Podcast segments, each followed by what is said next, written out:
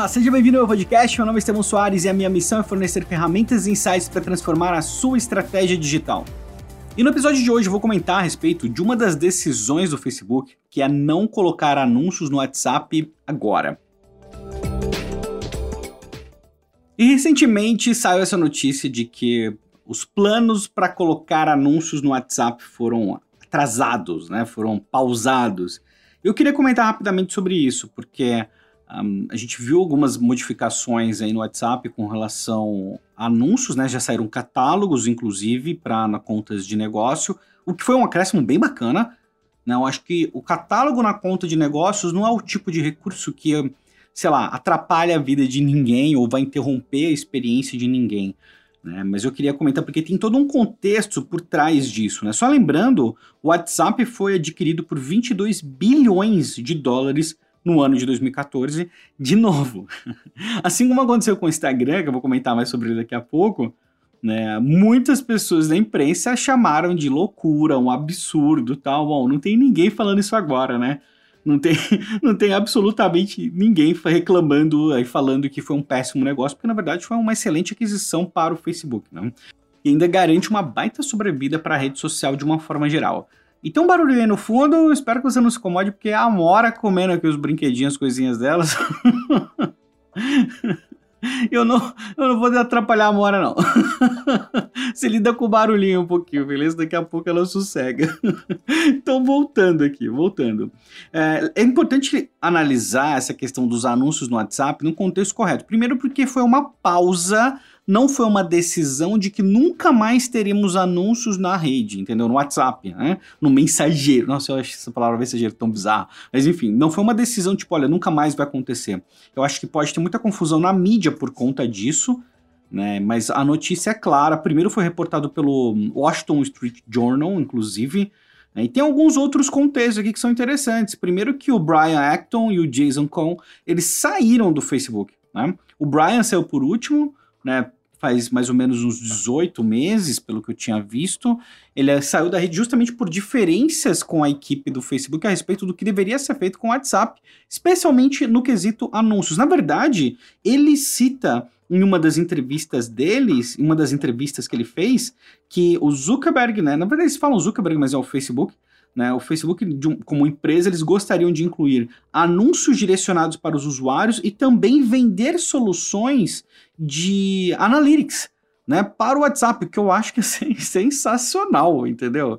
Ia ser incrível. A gente viu uma dashboard de análise do WhatsApp rodando um tempão atrás, na época da aquisição do WhatsApp pelo Facebook. Ele dava, assim, ele demonstrava um pouco do que seria possível capturar com base nos textos dos usuários, mas deixando o texto em si anônimo, mas mostraria a preferência, entendeu? Tinha coisas como, tipo, a sua orientação política, é, até se você lavava roupa em casa ou na lavanderia, mas era assim, era bem granular, mas não, lógico, não continha o conteúdo de nenhuma conversa sua, né, nada do tipo. Mas eu achei estranho porque é, essa decisão de pausar, ela veio numa sequência assim, onde o Facebook também apagou essa integração do código do WhatsApp. Então, beleza, eu tenho uma equipe, eles são responsáveis, responsáveis por integrar os anúncios do Facebook na plataforma do WhatsApp. Aí a equipe é dissolvida e o código que eles fizeram foi apagado da plataforma. Foi um negócio assim, tipo, tá meio misterioso ainda. A gente não tem uma confirmação, algo é, muito específico com relação ao motivo pelo qual isso aconteceu. Mas eu acho que faz todo sentido. Na verdade, o Zuckerberg direcionou muito, assim, pelos.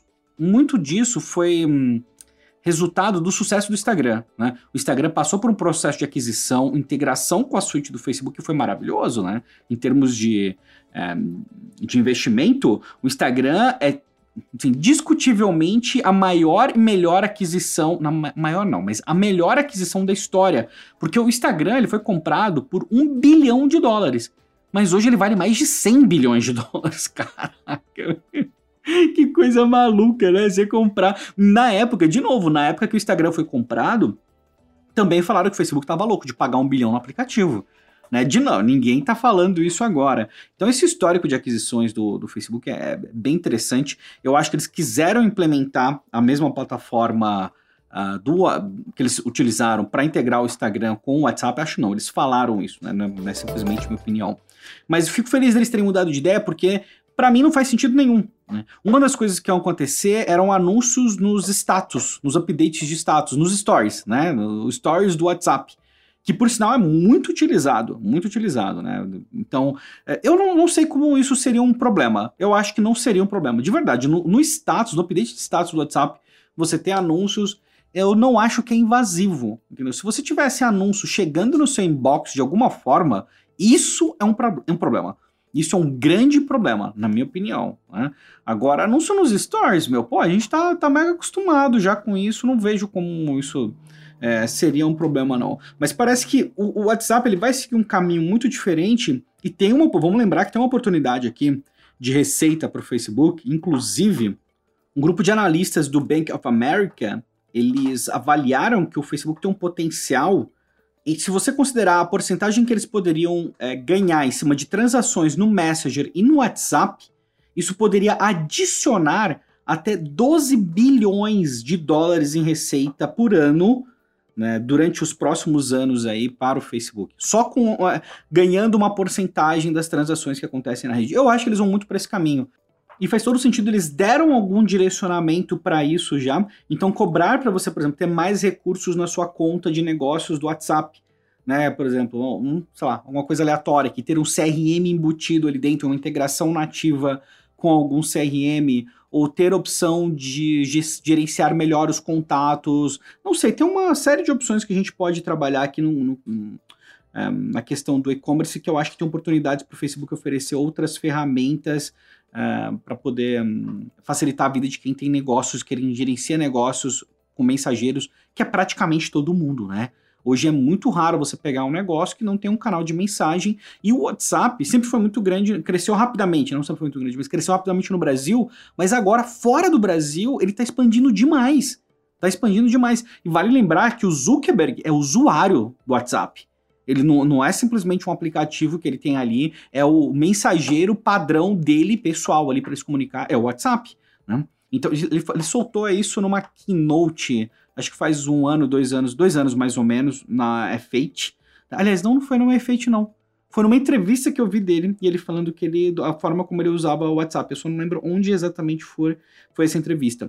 Mas de qualquer forma, você imagina a tentação de você pegar, ter um sucesso gigantesco com o Instagram, falar, beleza, vamos aplicar a mesma metodologia, vamos seguir o mesmo caminho, né? Para mim faz muito sentido, entendeu? Faz muito sentido. Mas tratar uma rede social como mensageiro realmente seria um erro épico.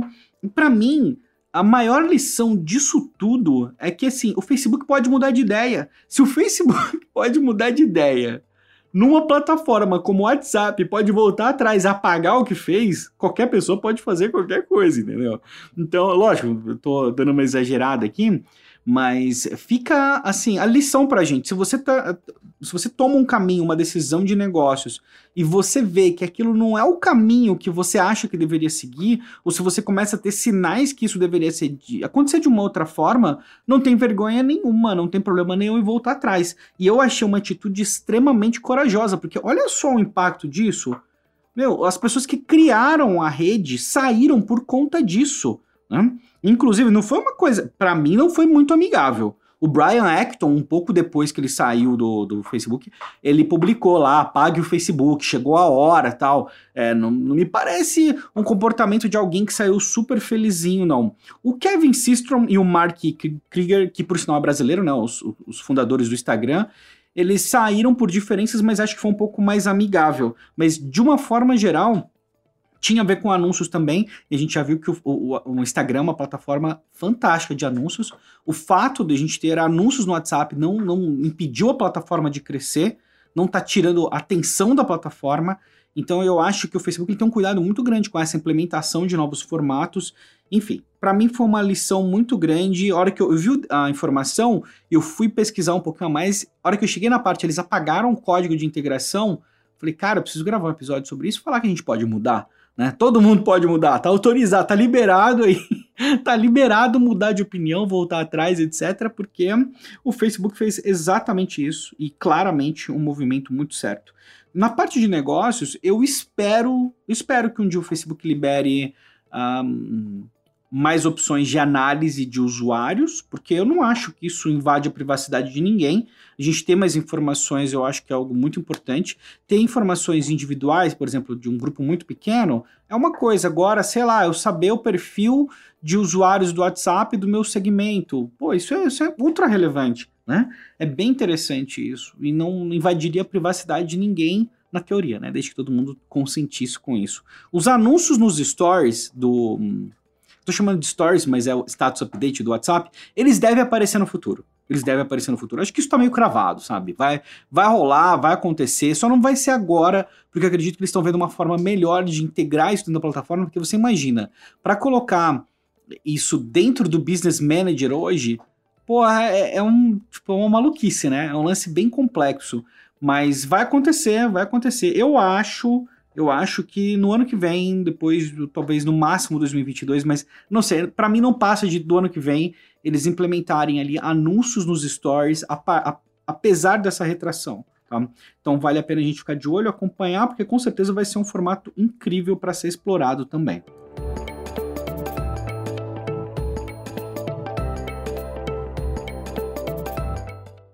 E é isso, finalizamos mais um episódio, mais um um bate-papo hoje, né? Sobre uma notícia do mercado aí.